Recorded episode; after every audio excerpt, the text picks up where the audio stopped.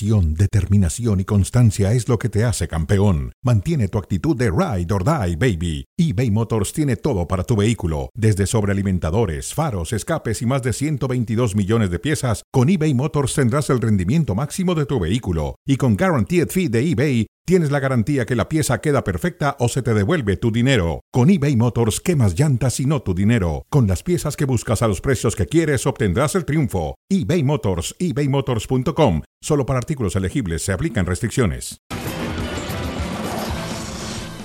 Hola, ¿cómo están? Bienvenidos a Cronómetro a través de ESPN Deportes y Star Plus. Damos la bienvenida a Mauricio May. Mauricio, ¿cómo estás? José Ramón, buenas tardes, buen arranque de semana. ¿Cómo estás? Qué gusto verte. Buen arranque de semana. Sobre todo porque está perdiendo Pittsburgh, ¿no? Ah, bueno, pues no será buen arranque de semana para los que le van a los acereros, pero. Ni tampoco para los que le vamos a los vaqueros. Pero, ya lo veremos. Bueno, sí, sí, no, en términos ¿Tú a de NFL vas? ¿Tú no. le vas? No, a mí me da lo mismo la lo NFL. mismo, bueno. Me da lo mismo. Entonces le va a San Francisco, que puede ser campeón, ¿eh? Puede ser campeón. Bueno, vamos a ver algo del fútbol mexicano. Las Chivas, ¿qué dejaron las Chivas? Yo vi gran, no todo el partido completo porque lamentablemente lo cambian de, de canal y bueno. Y no estoy en VIX, por lo no, me cuesta mucho trabajo encontrarlo. Me gustó el equipo, dice Fernando Gago. En el primer tiempo tuvimos 10 aproximaciones. Vamos a tener que luchar hasta el final. Hoy es una muestra de carácter y me voy a gusto. Se le puso adelante el equipo rival y Chivas tuvo que ir adelante, adelante, adelante todo el partido hasta que finalmente empata. Sí, eh, vi un partido muy similar a muchos de la era Paunovic, en los cuales tiene un muy buen primer tiempo, porque sí creo que durante los primeros 45 minutos Chivas fue muy superior al equipo de Santos. El problema es que en el segundo tiempo le quitan la pelota y lo superan con facilidad. Le marcan un gol, le pudieron haber marcado fácilmente en el segundo tiempo dos goles. Y después, en la última jugada del partido, es cuando encuentra el gol del empate. Y falló un penalti preciado. ¿eh? Sí, sí. Por eso te digo, le marcan uno y le pudieron haber marcado dos en el, en el- en el segundo tiempo. Con. Ese es un golazo de preciado y Chivas le costó. Empató, pero era mano del jugador de Chivas y al final logra el empate a un gol. ¿Merecido? Sí, sí, merecido. Este no. Había mano y la marcaron bien, pero ya estaba en la parte final. Vean ahí la mano del jugador de las Chivas. Lo señala el árbitro, no tiene más problema. Y aparece finalmente un remate de cabeza, doble remate y gol. Minuto 98 aproximadamente ya. Sí, lo que sí me gustó por parte de Fernando Gago es que no tiene temor a debutar jóvenes. Debuta tres futbolistas eh, muy jóvenes con muy poca experiencia y eso te habla de que es un, es un técnico que va a echar mano de los futbolistas más jóvenes, que no importa, que no le va a importar la edad para tomar una decisión con Y respecto a la titularidad. Dejó mucho tiempo en la cancha JJ Maciel, lo cual es bueno. Sí, me gusta también el tridente del, del medio campo, el tridente que presenta el medio campo, con Eric Gutiérrez jugando como medio centro, con dos interiores, el caso del Nene Beltrán y del Pocho Guzmán. Gutiérrez, que fue el que hizo el gol de cabeza, Eric Gutiérrez, que poco a poco se va sentando más en Chivas. Va rindiendo mejor. Fíjate que, fíjate que es bien interesante ese tema de, de Gutiérrez, porque el torneo anterior fue muy cuestionado, no arrancó bien el torneo anterior, le costó trabajo la etapa de adaptación otra vez al fútbol mexicano, pero cerró bien, cerró bien Cerró y bien. arrancó otra vez muy bien el torneo. Lo que pasa es que él es trotón, corre lento y ahora ha entrado un poco más en ritmo. Sí, Bueno, más. Chivas, pues, eh, equipo de Fernando Gago, y estamos esperando la llegada de eh, Chicharito y que presenten a Cole, ¿no? Que de hecho ya lo van a presentar. Sí, que de hecho Kate Cowell estuvo en el estadio, eh, saludó a Mauri Vergara, en cualquier momento será presentado y estamos esperando que se haga oficial lo de Javier Hernández y que llegue a Guadalajara. Ya inclusive le pusieron su camiseta el número 14. Bueno, muy bien, Está bien, no sé. claro. A ver qué pasa. Todo es posible. América. Hay quien piensa que puso en evidencia la liga por ir a jugar con un equipo de jóvenes de la banca contra un equipo de la primera división que demostró que no está para nada, que lleva mucho tiempo perdido, abandonado el equipo de Tijuana, con un técnico que, bueno, aún así le perdonan un penalti al equipo del América. Pero bueno, el América jugó con lo que tenía y ganó, simplemente. Ganó porque tiene un muy buen portero y porque aprovechó las dos que tuvo y las metió. Sí, tres buenas intervenciones de Malagón. La mejor me parece en el, en el segundo tiempo a un cabezazo de Carlos González, abajo donde le ¿Viste duelen a cómo los terminó la cabeza porteros? de Carlos Vesta, González? Vesta, Sí, sí, es este. muy bueno. ¿Viste cómo terminó? Sí, el chichón por ese, por ese choque de cabezas con Israel Reyes. Eh, muy bien lo de Luis Ángel Malagón, que mantiene con vida durante todo el partido al equipo de las Águilas del América pues- y cuando estaba por terminar el compromiso, América fue contundente. Ahí encontró la suerte de un desvío y después marcó Sendejas un buen gol, punto. Sí. Eh, un, un América que pues eh, presenta un, un equipo, un cuadro completamente distinto, completamente distinto, eh, con muchos jóvenes, con uno que parecía que se iba de cara a este torneo, el caso de Salvador Reyes, y marca dos Pero goles. mira este, este dato. Miguel Herrera tiene nueve derrotas y un empate cuando enfrenta al América. Sí, Le ha ido mal. Le ha ido mal a Miguel cuando enfrenta. Vive del a- cabezazo aquel que desvió el Cruz Azul. De eso Bueno, al final, Herrera. al final es un, fue un título, un título Un muy título. importante para América. Con mucha fortuna, sí.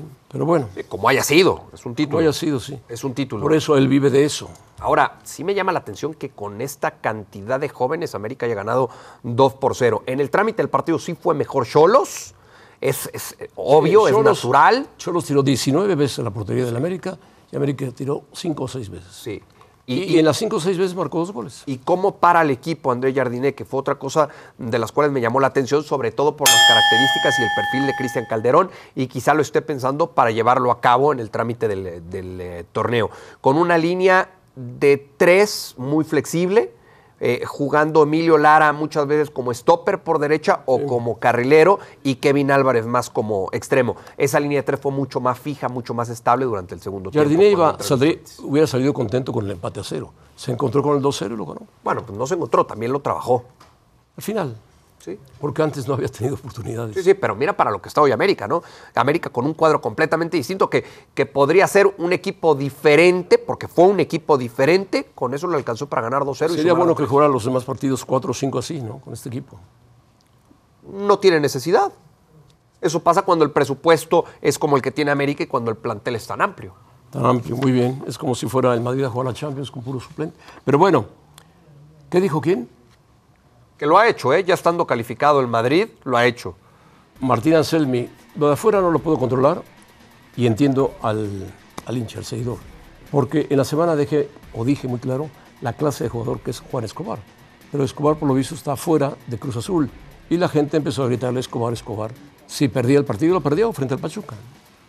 A Por ver, yo- tanto, la situación para Cruz Azul va a ser complicada. El arranque ha sido complicado. Yo, con todo respeto, no entendí la actitud del aficionado de Cruz Azul. Eh, hubieron abucheos para futbolistas y cuerpo técnico en dos partidos, en la jornada 1. En Monterrey, abucharon a gran parte de los, de los futbolistas y al cuerpo técnico. Se salvaron nada más Cortizo y Berterame. En Cruz Azul, muy abuchado e inclusive le aventaron eh, líquido, porque no, no puedo confirmar que haya sido cerveza, a Martín Anselmi cuando es un proyecto que va empezando. Por supuesto que debe de preocupar mucho más lo que pasa fuera de la cancha que lo que pasa dentro del terreno de juego, contestando el cuestionamiento eh, que aquí nos pone la, la producción. No, pero debería ser al revés. Debe preocupar más lo que pasa dentro de la cancha que fuera de la cancha. Sí, pero hoy, ¿qué te preocupa más si fueras directivo de Cruz Azul? Que el equipo ande bien en la cancha. Sí, pero tuvo, tuvo, buenos, tuvo buenos lapsos de partido contra Pachuca. Lapsos, pero no tuvo el partido en sus Y es la, manos. es la jornada uno. ¿No te preocupa más eh, la para- poca paciencia que tiene ya el aficionado de Cruz Azul? Para lo que invierte Cruz Azul, sí, tiene poca paciencia y Anselmi, por lo visto, eh, la prensa le ha hecho un mal, mal manejo y Anselmi le cae mal a, la gente de Cruz Azul, por el simple hecho de que cortó a Escobar, no sé, y se desquitó con él gritando Escobar. Es un absurdo. Es un absurdo, pero bueno, Cruz Azul lo va a, a pagar, Anselmi va a tener que ganar rápidamente partidos para calmar a la gente de Cruz Azul, porque ese estadio azul, donde se supone que también jugar el América más adelante, y que las butacas están todas rotas, el América tenía que poner un poco de dinero ahí para, o debería poner un poco de dinero para arreglar un poco el estadio, ¿no? Bueno, sé que siempre estás pensando en la América. América va a jugar ahí hasta el mes de marzo. Este, por ahí más o menos. ¿Y por qué Cruz Azul no se quedó hasta el mes de marzo? Ah, pues ese es el problema de Cruz Azul. No sé, no, no- no sé cuál haya sido su acuerdo con el Estadio de la Ciudad de los Deportes o con el Estadio Azteca. Eso no lo sé, porque el Estadio Azteca está habilitado hasta finales de febrero, principios de marzo. Finales de febrero, pues, Una vez que se presente Carol G, entonces empezarán con las obras. Carol G, ¿Vamos? no, Imagínate vas? cómo nos veríamos. Sí, estoy buscando boletos. Pedí dos, si quieres pido tres y vamos. no sé ni quién es Carol G. ¿Quién, quién es? Te vas a aprender el show. Yo te invito, yo te invito. ¿Una reggaetonera? Claro. Ah, bueno. Vamos a reggaetonear. Ay, Dios mío, Dios mío, Dios mío. El clásico, el clásico de la Supercopa. ¿Hubo más diferencia en el banquillo o en el plantel, en el plantel, por supuesto? Lo que platicábamos hace un momento. Vean, a Vinicius arrancar de medio campo cuando Vinicius es un jugador pegado a la banda. Y Ancelotti le dijo, pegado a la banda, ni Vinicius ni tampoco Rodrigo. Medio campo, vámonos. Ven el pase de Rodrigo a Vinicius. 10 minutos de juego. Sí, pero yo por eso también creo que, que- que- hay diferencia en el banquillo. Porque con esa experiencia, Carlo Ancelotti, Carlo Ancelotti sabe que en los antecedentes inmediatos entre estos dos equipos, eh, lo que hizo Xavi fue ponerle Araujo a Vinicius por fuera y lo borró el uruguayo al, al brasileño. Le funcionó eso a Xavi. Y ahora dice Ancelotti, ah, sí, seguramente vas a poner a Araujo como lateral por derecha. Así lo hizo. Lo hizo. Ah, perfecto. Entonces le voy a pedir a Vinicius que vaya de afuera hacia adentro y que termine todas las jugadas por dentro. Traía a Cundé mareado. Y a además, Christensen también, a los además le centrales. cometió un penalti a Araujo para variar a Vinicius, que lo tiró muy bien Vinicius. Y Rodrigo hizo el, el cuarto y, y después se fue expulsado el uruguayo por una patada. Buen triunfo del Real Madrid, que en este momento tiene mejor plantel y un técnico mucho más experimentado, posiblemente uno de los técnicos más experimentados del fútbol europeo, que es Ancelotti. En cambio, el Barcelona está a la baja. Lewandowski está seco en el gol, metió un gran gol, pero no está Gaby, que es un jugador que le daba equilibrio en el medio campo. Pedri está reapareciendo. Yo en la actualidad veo una diferencia abismal entre lo que vive y lo que hace un equipo y el otro. Yo veo en el Barcelona a un técnico confundido, a futbolistas, muchos de ellos por debajo de su nivel, y a un, a un equipo que no termina por funcionar dentro del terreno de juego. En cambio, en el Real Madrid veo a un técnico con una idea muy clara y unos futbolistas que la ejecutan y la llevan a cabo de manera extraordinaria. El Ma- el Madrid tiene un gran equipo de fútbol. Un Real Madrid claro en la idea y un Barcelona muy confundido. Bueno, Xavi, ¿qué dijo? Vamos a platicar sobre Xavi. Es el momento de pedir perdón a la afición, hace bien, porque no hemos estado a la altura de las circunstancias. Soy el máximo responsable. Qué bueno. Hemos mostrado la peor cara hoy en el peor escenario posible. Yo no creo que haya perdido credibilidad Xavi. Xavi sabe mucho de fútbol, está aprendiendo, es un joven, no es un hombre que haya ganado Champions, ni mucho menos. La ganó como jugador de fútbol, fue un gran jugador, pero como técnico le está costando. Fue campeón en, la- en el primer año. Yo creo que el Barcelona, y Xavi lo debe saber, no ha evolucionado. Tiene que evolucionar del estilo de juego que tenía de Pep Guardiola, Luis Enrique y que Xavi ha querido implantar, tiene que evolucionar a un estilo de juego más dinámico y más moderno. Pero para mí sí está perdiendo credibilidad José Ramón. Está a No, siete puntos de distancia del Real Madrid. internamente no sé si pierde credibilidad. Si se la quita la porta, sí pierde credibilidad. No, y externamente también. Está a siete puntos del Real Madrid en Liga. En la final de la Supercopa, el Real Madrid le pasa por encima. Sus declaraciones cada vez más fuera de lugar. De no ser por esta última, todas las de atrás han sido fuera de lugar. ¿Por qué no ha perdido credibilidad el proyecto de Xavi? Bueno, porque es un proyecto de un entrenador joven que fue una gran figura del Barcelona, conoce a fondo al Barcelona y está en el proyecto.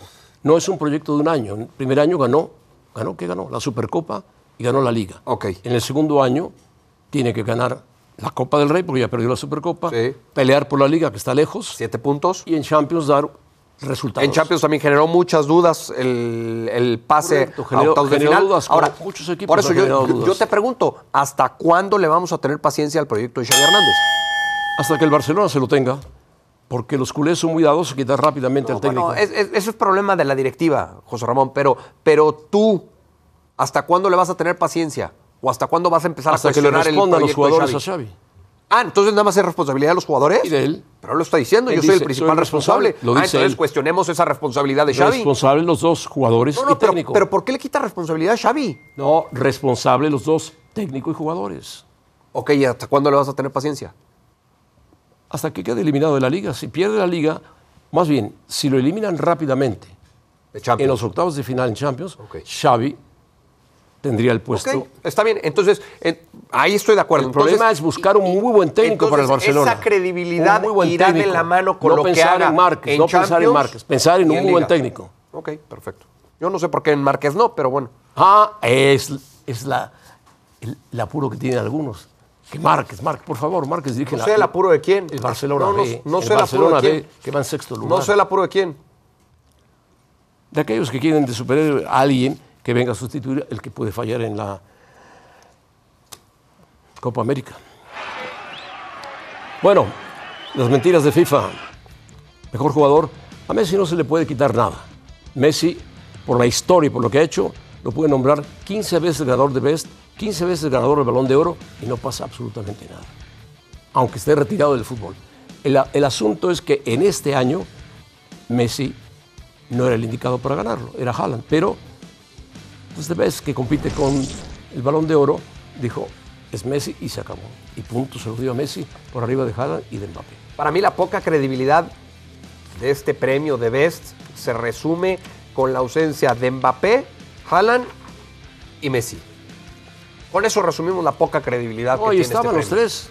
No, no, no viajaron. No viajaron, pero No, bueno, no, no, viajaron. estuvieron. Pero Messi sabía que lo iba a ganar. Por eso, por eso, pero no estuvieron. No Para estuvieron. mí resume, resume de manera perfecta la poca credibilidad que tiene este premio. La poca credibilidad que tiene este y todos los premios que están dando el balón de oro y todo. No, el balón de oro te parece que tiene poca credibilidad. Bueno, un poco más que este, porque este es de FIFA. Mucho más. Y FIFA le dio el- la votación a Messi por los jugadores.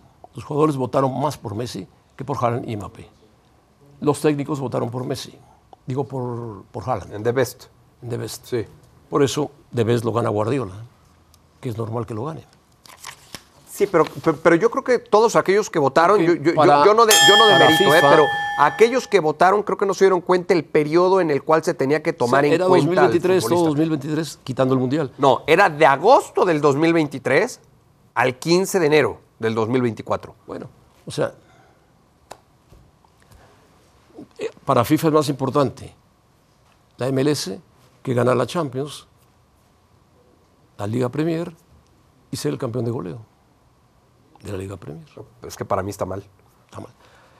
Messi merece todo el respeto Sí, sí. y merece ganar todo Messi. Ya lo ha ganado. Pero va a llegar el día en que le den un premio por haberse retirado. Bueno, así es. Javier Trejo Garay viene para hablar del fracaso de los Cowboys y de otros más. Aquella gente que no le gusta el fútbol americano.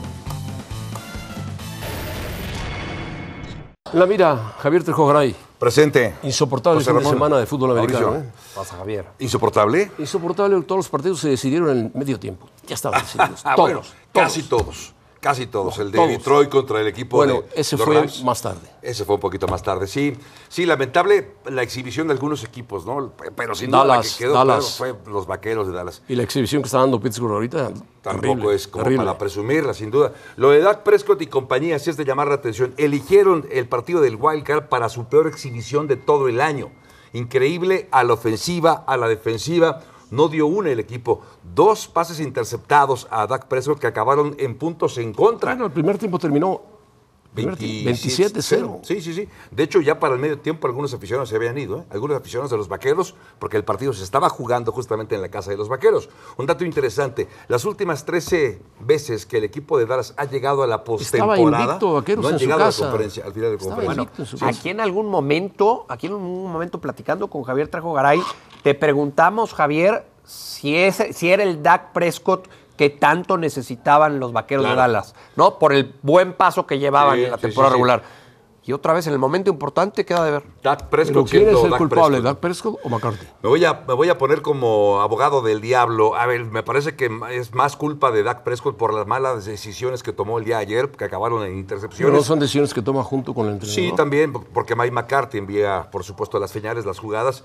Eh, pero también yo pondría en esta, en esta, en estos, en este banquillo de los acusados a Dan Quinn, el coordinador defensivo, que estuvo perdida la defensiva, una de las presumiblemente Pero era de lo mejor que tenía, Sí, Dallas. y ayer fue exhibida, fue barrida, eh, fue humillada la defensiva del equipo de los vaqueros. Sí, creo que todos son responsables y por eso es que ahora se habla tanto de si sigue o no Mike McCarthy, ¿no? Te preguntaba antes de, de- de que entráramos al aire, Javier, ¿sí ves factible que llegue Belichick a los vaqueros? Sí, he escuchado la, eh, como la posibilidad del rumor, el trascendido. Me parece complicado por el tipo de personalidad que tiene Bill Belichick. Porque Y Jerry Jones. Jerry Jones, me parece que ahí puede ser cortocircuito. Es un entrenador en jefe que no le gusta que le digan qué es lo que tiene que hacer. Por eso él quería ser gerente general con el equipo de Inglaterra, porque él quería tomar las decisiones. Y si el patrón te va a estar diciendo qué es lo que tienes que hacer, no sé si lo acepte Bill Belichick. Pero sí he escuchado la especie. Bueno, bueno. ¿Y el equipo de Mahomes? A pesar de que gana. se rompió el casco, Sí, se rompió el casco. Tuvo que ver con el frío, ¿no? Con, el Con la frío, temperatura. Sí, sí, te tiene que ver. Este partido se jugó a 21 grados bajo cero, pero con el factor No se de nota, congelación este está- debe haber tenido cinco como botellas de whisky adentro. Seguramente que sí, solo así. 34 las- de grados bajo cero la sensación térmica y Uf. ese contacto que sufrió justo eh, en la cabeza con... Este me parece que es esta. Aquí, no. Pum, ahí.